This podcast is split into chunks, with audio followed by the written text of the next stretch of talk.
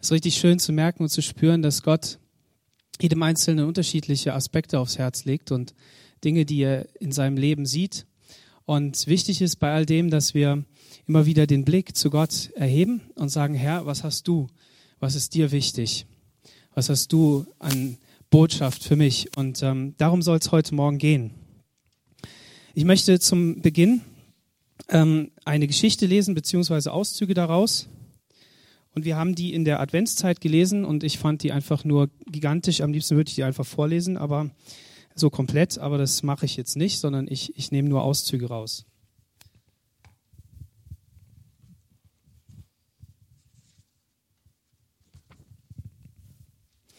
Der neue Stern. Mitternacht im Winter eines marokkanischen Kaff. Tausende von Sternen sehen aus, als wären sie alle Lichtpunkte am Himmel. In der Ferne sind Schakale auf der Jagd, ihr Heulen ist mal aus dieser, mal aus jener Richtung zu hören. Mein Auge ist auf den dahinfliegenden Zeiger eines Chronometers gerichtet, der vom Schein einer Stirnlampe, äh Sturmlampe, Stirnlampe hatten die da noch nicht, nur schwach beleuchtet wird. Unhörbar, nur mit Lippenbewegungen zähle ich Fünftelsekunden. A, B, C, D, 1a, B, C, D2a, B, C, D3. Während ich gleichzeitig den Stift in der Hand auf die Worte meines Vorgesetzten höre, er steht fünf Meter von mir entfernt und fängt die Sterne. Achtung, Achtung, jetzt. Sobald ich das jetzt höre, fällt mein Stift aufs Papier und schreibt Stern 6. Sternbild der Schlange hat den Zenit um 0, 3 Minuten, 42 Sekunden, 6 Zehntel hoch E überschritten. Für dich, Wolfgang. Meine Gedanken wandern und überwinden die Jahrhunderte.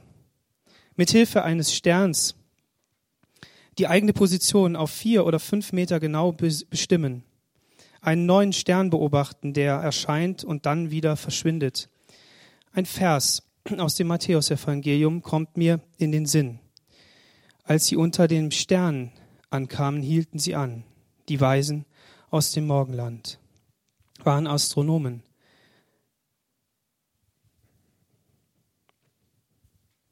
Mitternacht im Winter, irgendwo in der orientalischen Wüste vor 1900 Jahren. Tausende von Sternen sehen aus, als wären sie Lichtpunkte am Himmel gespießt. In der Ferne sind Schakale auf der Jagd. Ihr Heulen ist mal aus jener und aus dieser Richtung zu hören.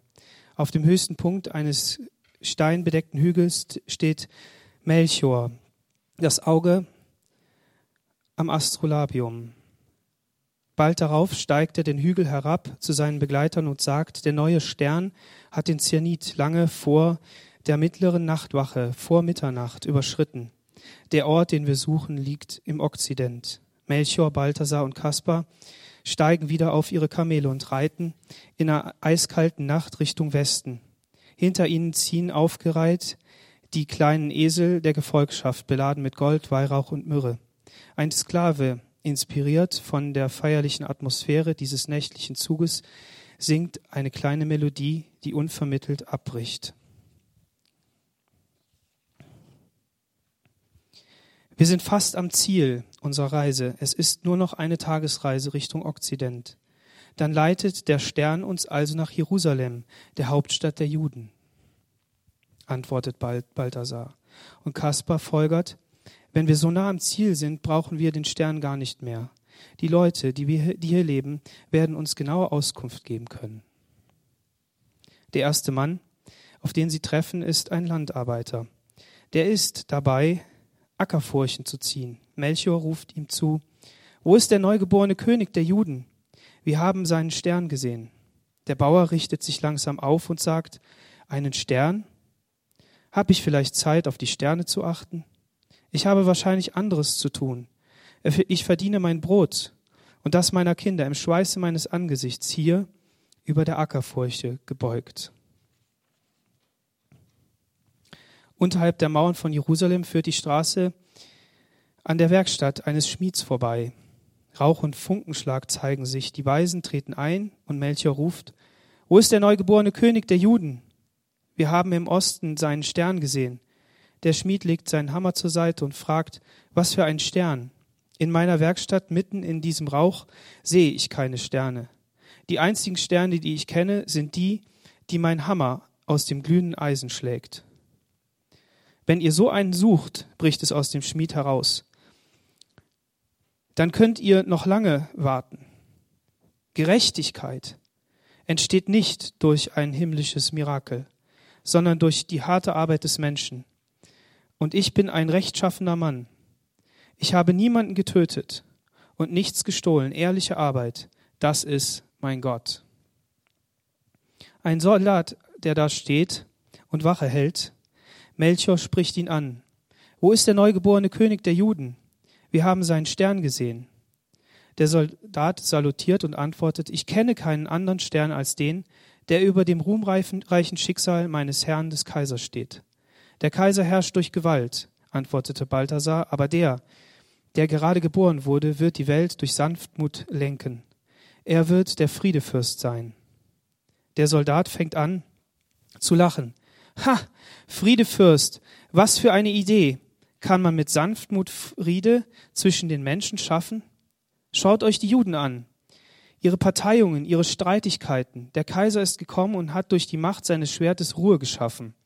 Es ist das Recht, das über der Welt herrscht, aber Recht ohne Schwert gibt es nicht. Der Soldat zuckt mit den Schultern. Als sie weiterziehen, sagt Kaspar zu seinen Freunden, dieser Mann betet die Macht des Staates an, Gott kennt er nicht. Im Tempel. Wo kommt ihr überhaupt her, ihr Unbeschnittenen? Nachdem sie nach dem neugeborenen König gefragt haben. Schreit der Hohepriester. Wisst ihr nicht, dass Gott Mose auf dem Berg Sinai den einzig wahren Gottesdienst gelehrt hat? Wenn euer Messias auch nur ein Jota am Gesetz Gottes ändert, dann ist er nicht der wahre Messias. Es gibt keine anderen Sterne, die die Völker der Erde leiten können, als die, die die heilige Flamme des Brandopfers auf unseren Altären anzündet. Außerhalb des Tempels kann es keinen Messias geben. Von den Theologen verstoßen ziehen die drei Weisen weiter. Sie sind niedergeschlagen und zweifeln am Sinn ihrer Reise. Der neue Stern hat mich getäuscht, sagt Melchior. Er ist ein Stern wie jeder andere.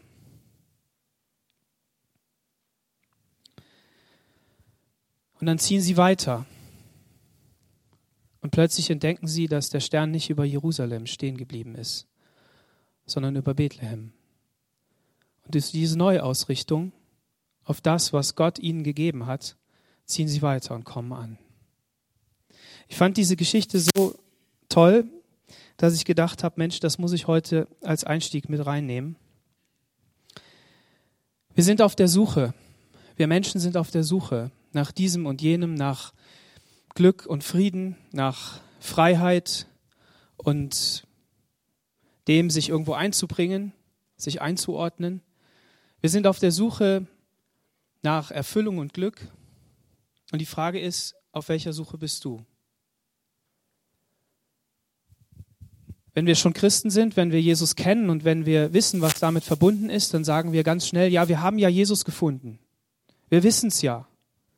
Aber gleichzeitig hat mich dann in dieser Geschichte die Juden angesprochen, die Jesus, die Gott kannten und damit Jesus eigentlich auch. Oder nicht? die aber so viele Regeln und Gesetze hatten, die so viele Dinge erlebt haben schon, dass sie wie im Tempel sagen können, ja, du hast doch gar keine Ahnung, lies doch erstmal die Bibel.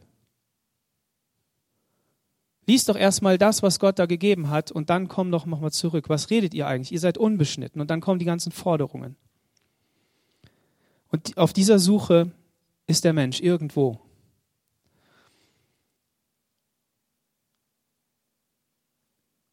Jesus hat das auch einmal auf den Punkt gebracht. Er hat gesagt, komm und folg mir nach. Dann hat er eine Geschichte erzählt von jemand, der gesagt hat, ach, ich habe heute keine Zeit. Ob es beim Fest war, einem großen Hochzeitsfest, wo jemand eingeladen hat und gesagt, ah, ich muss noch dies und ich muss noch jenes machen. Der nächste hat gesagt, ich weiß doch gar nicht, was ich erfüllen muss. Was muss ich denn erfüllen? Das Gesetz habe ich alles gehalten, eins, zwei, drei, vier, fünf. Ja, dann geh hin und verkauf. Und plötzlich war der Weg zu. War der Weg doch gar nicht so offen wie gedacht. Der andere hatte zu viel Geld. Ich weiß nicht, was deine Gründe sind, die dich abhalten, zu Gott zu kommen. Ich kenne meine, ein Teil davon. Die Herausforderung ist, die Botschaft Gottes zu hören und zu sagen, Herr, ich will, dass du in mein Leben hineinsprichst, mir Zeit zu nehmen, zu sagen, Herr, rede. In Matthäus Kapitel 2, Vers 1, da heißt es, Jesus wurde in Bethlehem geboren, einer kleinen Stadt in Judäa. Herodes war damals König. Einige Sterndeuter kamen aus dem Orient nach Jerusalem und erkundigten sich, wo ist der neugeborene König der Juden? Wir haben einen Stern aufgehen sehen und sind aus dem Osten hierher gekommen, um ihm die Ehre zu erweisen. Und dann geht die Geschichte weiter und sie werden von Herodes gefragt, ja, wenn ihr dann da angekommen seid, im Geheimen, dann sagt mir Bescheid, weil ich will ihn auch anbeten gehen. Und die Bibel berichtet von all diesen Facetten, die jetzt der Autor hier in der seiner Geschichte geschrieben hat, nichts. Sondern er verkündigt nur diese klare Botschaft. Da waren Menschen, die hat Gott von irgendwo gerufen.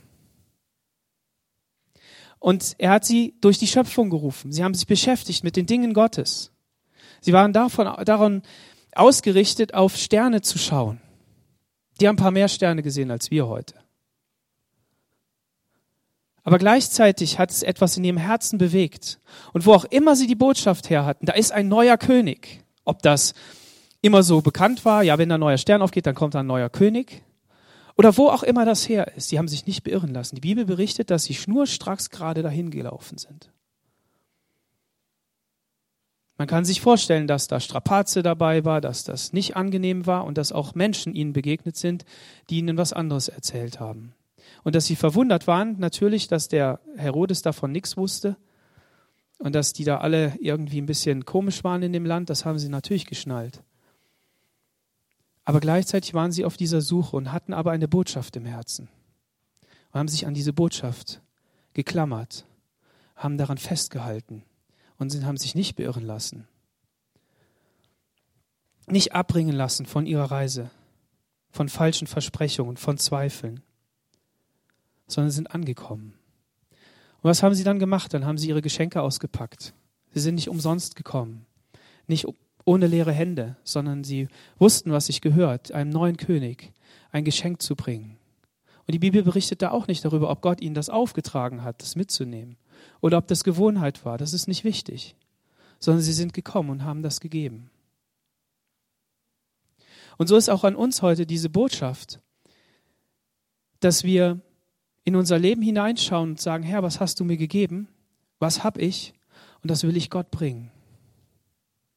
Vielleicht stehst du noch nicht in dieser Beziehung zu Gott und willst ihm, weißt gar nicht, was du ihm geben kannst. Vielleicht auch als, als langjähriger äh, Nachfolger Jesu, als, als Christ. Du sagst, ich kann ja gar nichts geben. Herr, du musst alles geben. Aber schau doch noch mal genau in dein Leben, wie reich Gott dich beschenkt hat. Ob es im Materiellen ist oder im, im, im Übertragenen oder im, im Zwischenmenschlichen oder wo auch immer.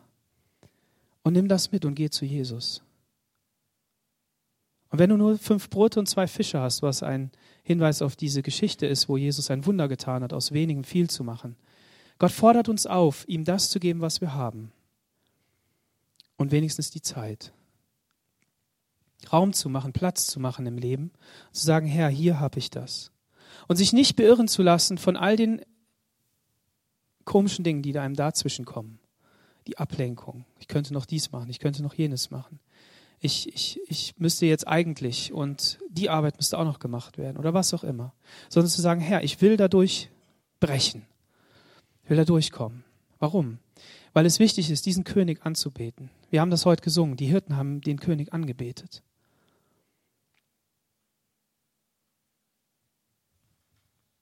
Jesus gebührt alle Ehre. Und er will gesucht werden.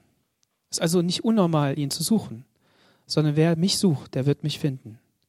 Wer bei mir anklopft, der wird auf, dem wird aufgetan. Wer bittet, dem wird gegeben. Und so mache ich uns Mut am Beispiel dieser großen Menschen damals, die aus fernen Ländern gekommen sind, Gott zu suchen und ihm die Ehre zu geben. Und nicht nur zu erwarten, dass er etwas gibt, sondern ihm zu geben. Gott hat dich reich beschenkt. Und das kannst du Jesus geben. Das Coole ist, Gott darf, redet auch in das Leben dieser Menschen. Und sie hören. Im Traum befahl ihnen Gott in Vers 12, nicht mehr zu Herodes zurückzugehen. Deshalb wählten sie für ihre Heimreise einen anderen Weg. Gott hat zu den Menschen geredet. Sie waren keine Ungläubigen oder Menschen, die nichts mit Gott zu tun hatten, sondern sie haben etwas verstanden. Wo auch immer sie das verstanden haben, ob zu Hause, auf dem Weg oder bei Jesus, ist unwichtig. Aber wichtig ist, dass Gott in ihr Leben reden konnte. Und deshalb lass uns auf der Suche nach Gott und dem, was er für Pläne hat, immer wieder offen sein für seine Stimme, dass er Dinge akzentuieren kann und gewichtige Punkte setzen kann.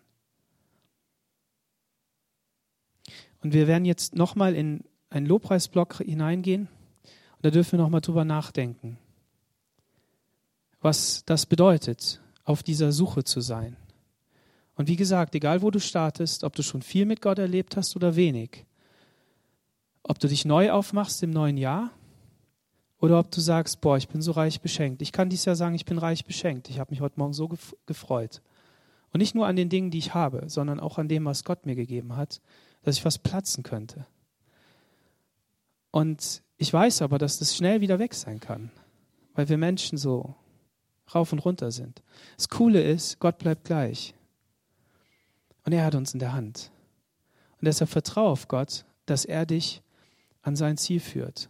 Und sei ermutigt darin. Lass uns nochmal aufstehen, liebes Lobpreisteam.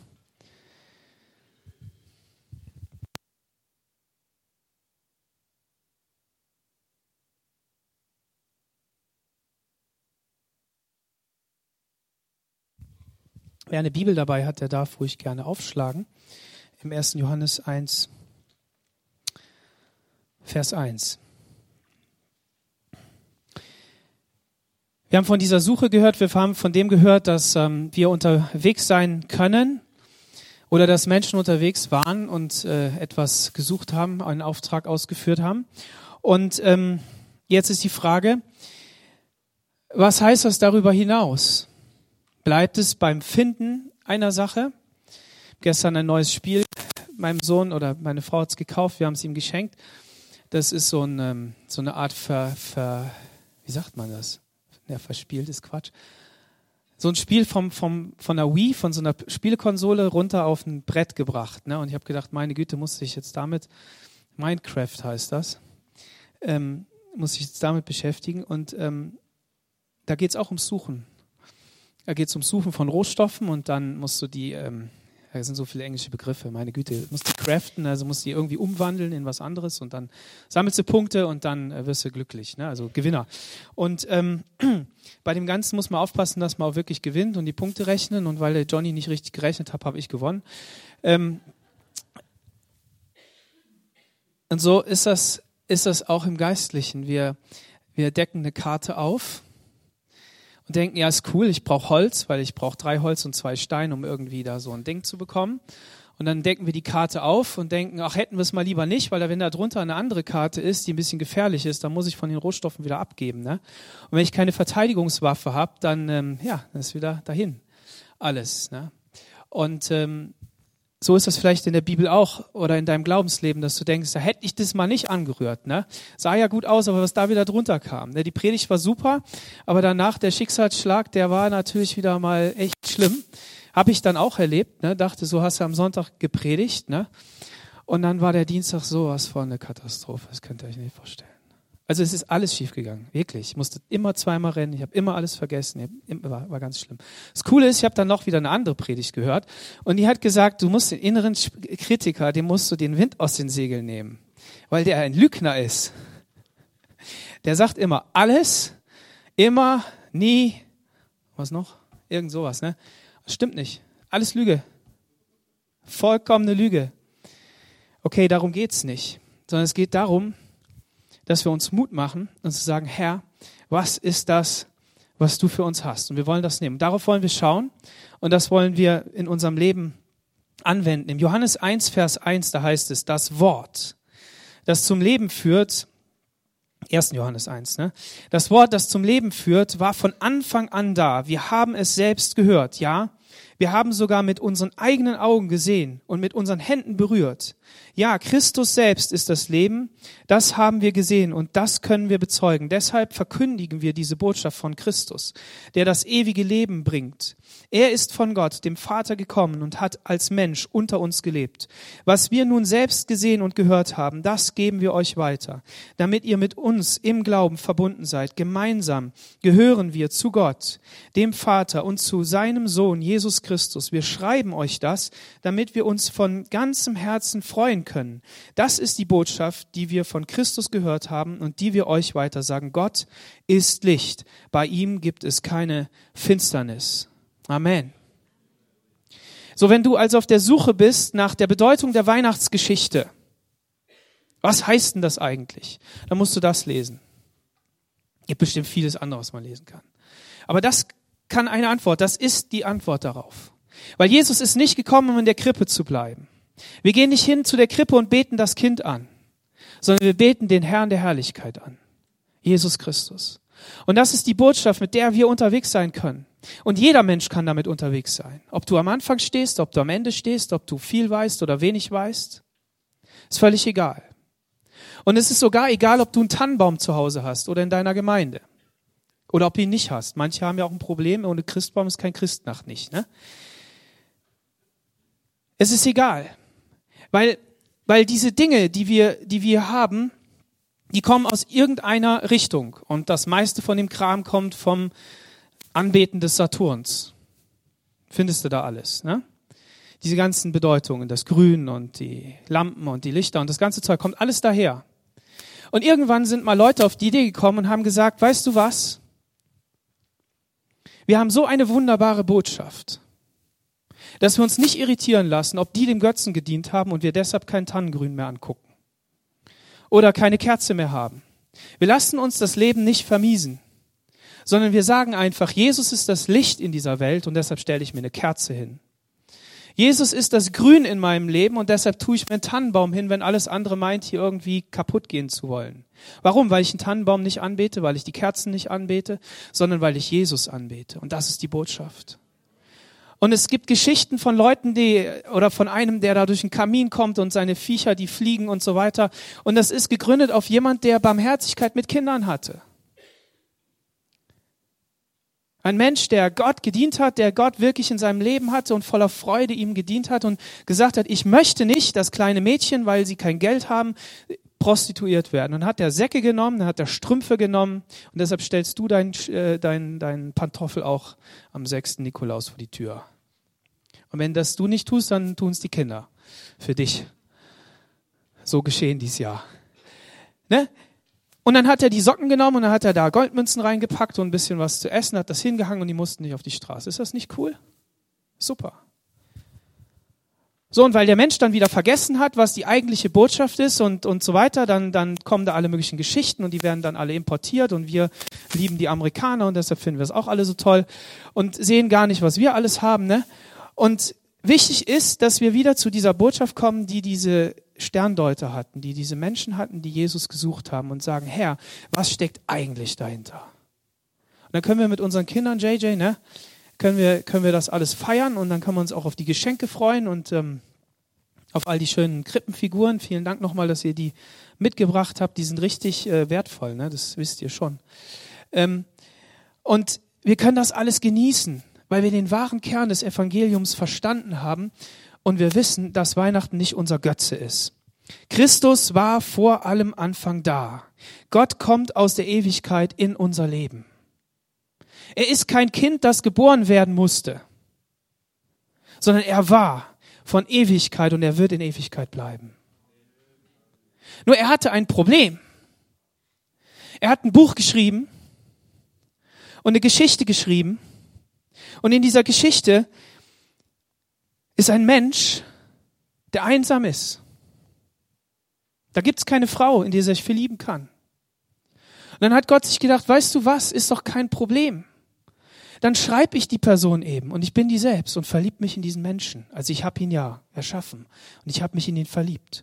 Und dann werde ich einfach zu einer Geschichte in der Geschichte. Er hat einen Stift genommen, hat gesagt, okay. Und auf einmal war sie da. So hat Gott sich in unser Leben hineingeschrieben dieser Welt. Er ist Mensch geworden. Das Verrückte an der Sache ist, selbst wenn Gott uns in den Himmel gebeamt hätte, hätten wir Gott nicht anschauen können. Es braucht einen Filter, es braucht etwas, was, was zwischen uns und Gott steht, in einer Form, sodass wir es begreifen können. Dass wir nicht vergehen, weil Gott so heilig ist, weil Gott so herrlich ist, weil Gott so unendlich groß ist. Und er hat diesen Filter gebaut. Er hat Jesus geschaffen und in diese Schöpfung, in seine Schöpfung hineingegeben. Und er ist Gott. Er ist kein Mensch, er ist nicht schwach, er ist nicht klein, er ist unbeirrbar, er ist groß und herrlich. Und er kann ohne das alles. Und er hatte auch kein Bedürfnis danach, das alles auszufüllen. Er ist nicht von Menschen abhängig gewesen, sondern er hat auf Gott geschaut. Aber gleichzeitig und das bitte vergesst nicht. Er war in allen diesen Dingen angefochten. Was heißt denn angefochten? Ja, angefochten wäre, wenn du so einen Degen rausnimmst oder so so ein, ne, so vom Fechten und wirst gefochten, ne, bist eine angeschl so zack, bam. Jesus war herausgefordert in all diesen Dingen. Das, vergesst es nicht. Lass uns das nicht vergessen. Er hat damit gekämpft, er hat, ist damit umgegangen und gleichzeitig hat er sich davon nicht beirren lassen. Warum? Weil er wusste, woher er kam, aus der Ewigkeit. Und weil er diese Botschaft in sich hatte, diesen Auftrag, diesen Heiligen Geist, diesen, dieses Leben von Gott, das ihn verwandelt hat, so dass er zu den Menschen gehen konnte und diese Botschaft geben konnte.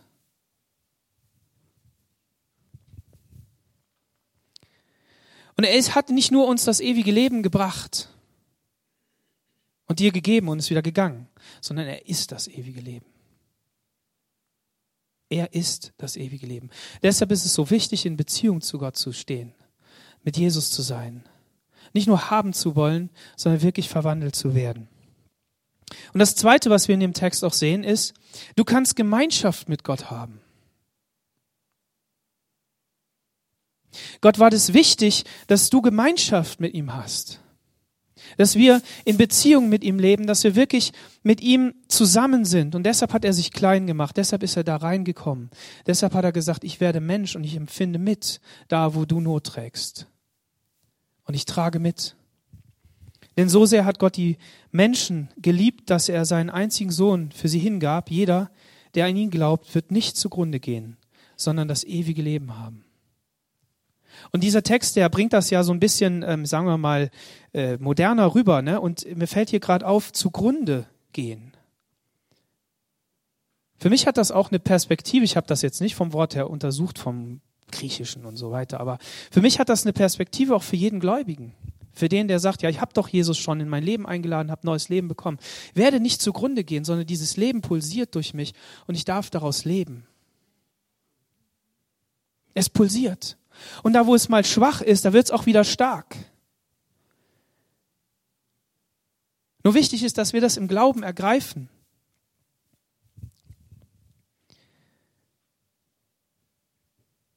Und in all dem ist diese Liebe Gottes, die ihn treibt. Das ist der Motor. Glaube, Hoffnung wird vergehen. Brauchen wir alles nicht mehr. Brauchen nicht mehr glauben, brauchen nicht mehr hoffen, weil es ist dann da. Ja? Irgendwann. Aber die Liebe, die wird bleiben. Und deshalb sagt der Johannes auch, erfüllt die Gebote Gottes. Ihr habt das jetzt alles gesehen, der Christus, wie das alles ist, und dann erfüllt die Gebote Gottes. Was ist das Gebot, auf dem der rumreitet? Lieb deinen Nächsten, deinen Bruder. Denn wenn du ihn hast, dann bist du ein Mörder. Boah. Ja, mal geht das, mal geht das nicht. Aber Gott möchte, dass dieses Leben in uns hineinkommt. Und er möchte, dass diese Liebe uns verwandelt. So wie ähm, Aschenbrödel zum, zur Prinzessin wurde, ne? Cinderella. Oder Schneewittchen oder Anna und Elsa. Ich habe das jetzt genommen, weil ich dachte, meine Kinder sind hier, aber die sind nicht da, die sind fertig, die sind äh, angeschlagen, die husten rum wie nochmal was. Und aber ihr kennt doch diese schönen Disney-Filme. Diese Schnulzen. Und man kann sich die anschauen und dann kann man sagen, ja, das Verrückte ist ja, dass Gott das ja mit uns macht. Gott möchte dir diese Verwandlung geben. Du kannst gar nichts, du weißt nicht weiter, aber Gott möchte mit seinem Leben da rein. Und das tut er durch seine Liebe. Und die Liebe hat er offenbart in seinem Sohn. Und wenn wir dann begreifen, in welchem Auftrag wir da stehen, in welcher Beziehung, in welcher Abhängigkeit von Gott, dann können wir da auch weitergehen. Dann motiviert uns das, wirklich so zu leben, wie er das haben möchte. Nicht nur motiviert, sondern du entdeckst das dann auf einmal und denkst, ups, ah ja, ja cool, kann den lieb haben halt das mit dem Nachbarn aus. Ich, ich gehe da vorwärts. Und dann ist Weihnachten wirklich dieses Fest, wo wir nicht zusammenkommen, um zu streiten, wo wir diesen schönen Moment so rosa-rot irgendwie erleben wollen, wo irgendwie diese Sachen im, im Zentrum stehen, sondern es steht Jesus im Zentrum. Und dann ist es wichtig, dass wir Gemeinschaft mit dem Nächsten haben und sagen, ja, komm, lass uns nochmal, lass uns das im Gebet zu Gott bringen, wenn dich das belastet oder was auch immer. Oder ihn ermutigen zu sagen, komm, wir gehen weiter. Und dann ist Weihnachten jeden Tag.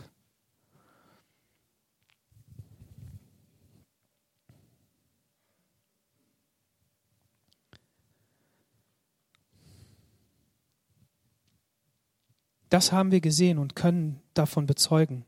Deshalb verkündigen wir die Botschaft von Christus, der das ewige Leben bringt.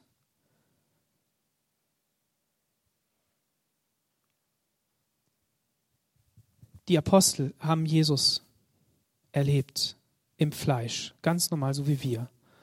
Und dieser Johannes, wer war der Johannes? Der Donnersohn, einer der. Hm? Und wie lieb hat er jetzt geschrieben? Warum? weil er an der Brust Jesu lag.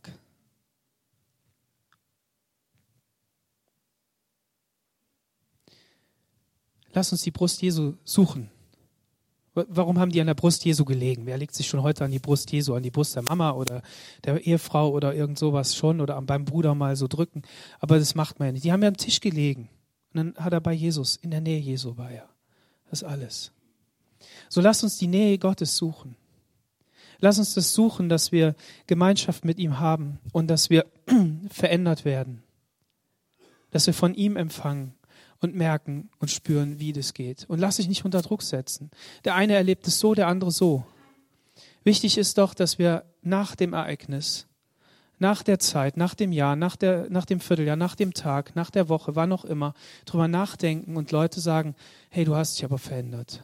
Da ist was anders geworden und du selber entdeckst, boah, ich bin da irgendwie ruhiger geworden. Oder ich bin aufmerksamer geworden, ich bin voller Leben, ich kann da reinsprechen, ich, es hat sich was getan in mir. Nur wichtig ist, dass wir das rausschälen, dass wir uns Zeit nehmen, darüber nachzudenken, dass wir jemanden mal fragen, dass der das reflektiert, dass wir merken, dass Gott da was tut. Denn ich sage euch was, wir können was erleben und wir denken, wir haben gar nichts erlebt. Und dann gibt es Leute, die denken über ihr Leben nach und du denkst nur so, boah, was passiert bei mir gar nichts. Die Alltagssorgen und das, was so kommt und was so drüber wäscht, das wäscht das alles immer weg und hüllt das ein und du hast gar keine Zeit, darüber nachzudenken. Aber wichtig ist, dass wir diese Zeit uns nehmen, dass wir uns selber begrenzen. Wir haben heute alle Möglichkeiten, wir haben ständig alle Möglichkeiten. Aber wichtig ist, dass wir uns begrenzen und sagen, Herr, wo willst du etwas tun? Und in diesem Sinne wünsche ich uns, dass dieses Wort wirklich in unser Herzen fällt. Er ist von Gott, dem Vater, gekommen und hat unter den Menschen, unter uns gelebt. Und wir geben euch nun das weiter, was wir selbst gesehen haben. Hast du das selber gesehen, was Gott in deinem Leben schon getan hat? Wo er dich verändert hat, wo er dir neues Leben gegeben hat? Wenn nicht, dann mach dich wieder neu auf. Immer wieder. Such die, die Gegenwart Gottes.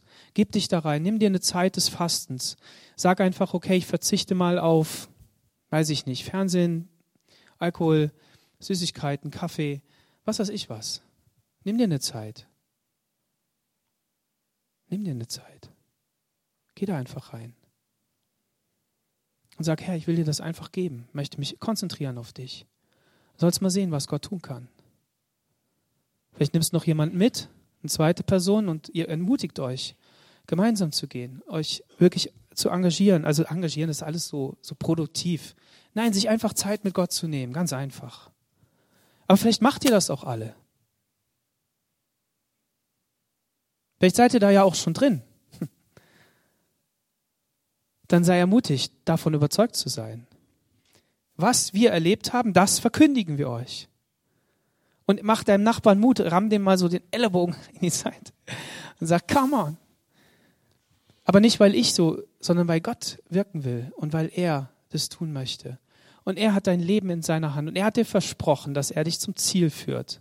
Und das wird er tun. Und egal, wo du stehst. Gott ist Licht und bei ihm gibt es keine Finsternis. Und dieses Licht, das will durch dich und mich scheinen. Und wenn wir nicht da wären, egal wie, wie, wie es drumherum aussieht, wäre die Welt nicht so gut, wie sie ist. Weil wenn die Gemeinde einmal weg entrückt wird und nicht mehr da ist, da geht's drunter und drüber aber wir wissen, in welcher Abhängigkeit wir da stehen. So sei ermutigt, das zu suchen, was Gott für dein Leben vorhat. Aber nicht nur die großen Pläne, sondern den Tag für Tag. Jesus sagt, sorg dich um den, das Heute und nicht um das Morgen. Und dann hör auf das, was Gott dir sagen möchte. Und wenn du es nicht hörst, tust du einfach das, was im Wort Gottes steht, hältst an ihm fest und sagst, Herr, ich will deine Herrlichkeit in meinem Leben. Ich möchte, dass meine Familie verändert wird. Ich möchte, dass du durch mich wirken kannst. Und egal, was du für mich hast, nicht, was du mit meinem Nachbarn vorhast, nicht, wie toll der predigen kann und die Leute evangelisieren und dies und das und jenes, sondern was du mit mir vorhast. Hilf mir und gib mir. Und dann dürfen wir in diesen Gaben leben, die Gott für uns hat. Und dann ist Weihnachten etwas, das den Rahmen sprengt. Was eine besinnliche Zeit ist, aber was uns neue Kraft gibt, hineinzugehen, weil diese Kraft jeden Tag angeschlossen ist, weil wir in lebendiger Beziehung zu Gott stehen. Und das möchte er. Er möchte, dass jeder Mensch in lebendiger Beziehung zu ihm steht, weil dieses Leben durch dich pulsieren soll. Und der Johannes schreibt das hier an Menschen, die Jesus auch nicht gesehen haben, wie dich und mich. Und er sagt, und weil, weil ich das, weil wir das hier ähm, erlebt haben, gemeinsam gehören wir zu Gott, dem Vater, zu seinem Sohn Jesus Christus.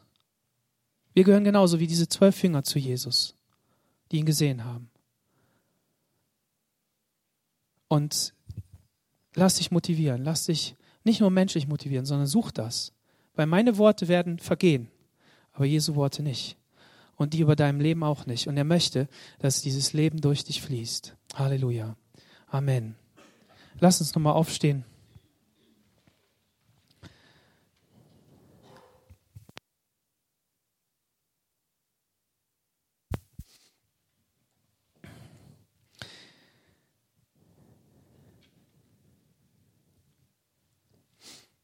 Das Wort, das zum Leben führt, war von Anfang an da. Wir haben es selbst gehört, ja. Wir haben es sogar mit unseren eigenen Augen gesehen und mit unseren Händen berührt. Ja, Christus selbst ist das Leben. Das haben wir gesehen und das können wir bezeugen. Deshalb verkündigen wir diese Botschaft von Christus, der das ewige Leben bringt. Er ist von Gott dem Vater gekommen und hat als Mensch unter uns gelebt. Was wir nun selbst gesehen und gehört haben, das geben wir euch weiter damit ihr mit uns im Glauben verbunden seid. Gemeinsam gehören wir zu Gott, dem Vater, und zu seinem Sohn Jesus Christus. Wir schreiben euch das, damit wir uns von ganzem Herzen freuen können. Das ist die Botschaft, die wir von Christus gehört haben und die wir euch weitersagen. Gott ist Licht und bei ihm gibt es keine Finsternis. Amen.